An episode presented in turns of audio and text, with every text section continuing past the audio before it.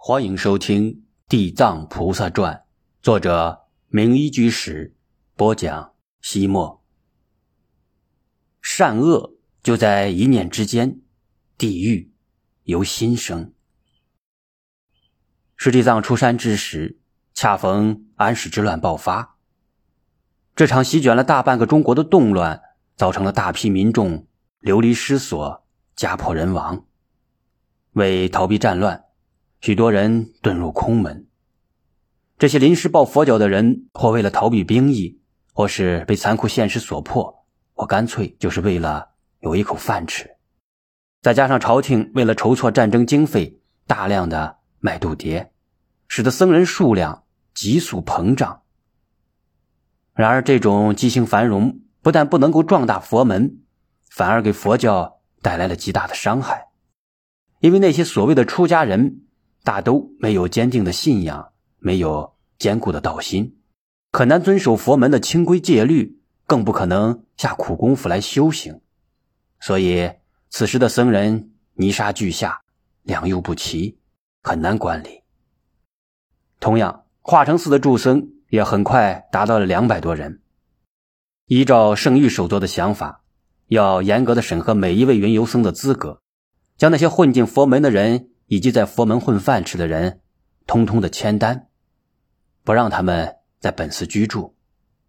可是师地藏却于心不忍，他认为这些人不管出于什么目的，只要穿上僧衣，说明他把寺院当成了最后的依托、最后的出路和最后的希望。佛寺若是将他们拒之门外，他们没有了最后的生路，很可能铤而走险。堕落成劫道绑匪的土匪，打家劫舍的流寇。在这些新来的僧人中，有一位法名果慧的人，看他的度牒，已经是受戒五六年的老僧了。然而，僧人经常念诵的经咒，他都很陌生；寺院里的各种规矩，他一窍不通；什么威仪细行，更是一塌糊涂。生育首座与道明。都感到他是一个假冒的僧人，他们经过仔细的观察与从旁打听，认为他是一位混进寺院的逃兵。正是需要军人卖命的关键时期，为了震慑那些企图逃跑的人，官方对于开小差的士兵一律杀无赦，斩立决；凡是为他们提供庇护的人，也要通通的判刑入狱。同样，佛教寺院若是容留逃兵，不但主持坐牢，整座寺院也会受牵连而被废除。因而，国会这件事非同小可。可是，师弟藏装聋作哑，并没有将国会打发出去。世上没有不透风的墙，不知怎么，化成寺有逃兵的事情传到了永王李林手下的一位将军的耳朵里。于是，这位听到风声的将军便带兵来到化成寺，要抓捕逃兵。师地藏像是未卜先知，那天一大早就亲自打发果会到深山砍柴去了，并嘱咐他天黑才能回来。自然来势汹汹的将军扑了个空，自然将军不会善罢甘休，带着护兵来到方丈，直接找师地藏算账。师地藏不慌不忙，拿出国会那张有唐朝尚书省司部司出具的度牒。这种称为“司不牒”的文书很难仿冒，所以将军干生气，却又无可奈何。师弟藏说：“将军，那些开小差的士兵，一定是不愿意去打仗。这样的人，你就算把他抓回去，在战场上也起不到什么好作用。因此，我看您不如做个顺水人情。”放过他们算了。那怎么成？若是不对逃兵严厉的惩罚，以儆效尤，所有的军士岂不都跑了？到时候我这光杆将军指挥你们这些和尚去打仗啊！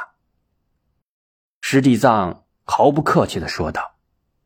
可是你们江陵的军队并没有开赴抵抗安禄山的前线，反而顺江而来，像是要攻占金陵。将军颇为尴尬，强词夺理道：“我们是军人，以服从命令为天职。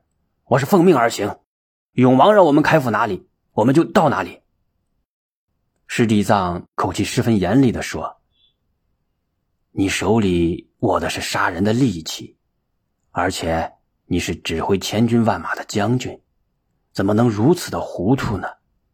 要知道，在这国家最危难的时刻。”你们不去烽火连天的北方抗敌，反而要在江南后方发动叛乱，将来要下地狱的。那兵士出身的将军根本不相信什么天堂地狱，一撇嘴，不以为然的说：“世上哪有什么天堂地狱？你少吓唬人！爷是从死人堆里爬出来的，不是吓大的。”师弟藏冷冷的说道。天堂有路偏不走，地狱无门闯进来。平常飞扬跋扈的将军，何时受过这般教训？所以冷哼一声，故意刁难师弟藏说：“那好，和尚，你不是说有地狱吗？请你前面带路，我跟你去实地参观一下。”将军自以为是，认为这个无法实现的难题能够。难倒这个老和尚，没想到师弟藏轻蔑的斜视他一眼，不屑的说道：“哼，你真的有那个胆量吗？”将军一挺胸脯，血流成河的战场我都经历过，难道还怕什么阎王小鬼儿？看他一身彪悍的胆气，的确像久经沙场的壮士。然而师弟藏却以最为轻蔑的口吻对他说道。吹什么牛呢？你，就你这副模样，真上了战场，岂不被吓破苦胆？不等刀光剑影在你眼前晃动，你恐怕早就尿裤子了。哈哈！你你说什么？杀人不眨眼的大将军何时曾受过这样的嘲弄？何况他是浴血奋战熬上来的将军。而今却无端的被人污蔑成胆小鬼，一瞬间，他热血奔涌，怒发冲冠，伸手去拔利剑。然而，石际藏嘴里的冷嘲热讽更加的刻薄了。怎么，你这可怜虫也有一把破剑吗？哈哈，你是用来壮胆的，从来不敢真的用剑杀人吧？将军受到了有生以来最为严重的侮辱。荣誉是军人的第一生命。他怒火中烧，早已失去了理智，猛然将寒光森森的利剑举过头顶，杀气腾腾的扑向师弟藏。在这千钧一发之际，马上就要鲜血喷洒、横尸当场的师弟藏，却哈哈大笑。他指着将军说道：“看，地狱之门由此打开。”你正一步一步的走入其中，不信，将军自己照照镜子。不用照镜子，将军也很清楚，现在自己的面孔一定因极度愤怒而严重的扭曲，眼睛喷火，神色残暴，比阎王殿里的凶神恶煞还要狰狞。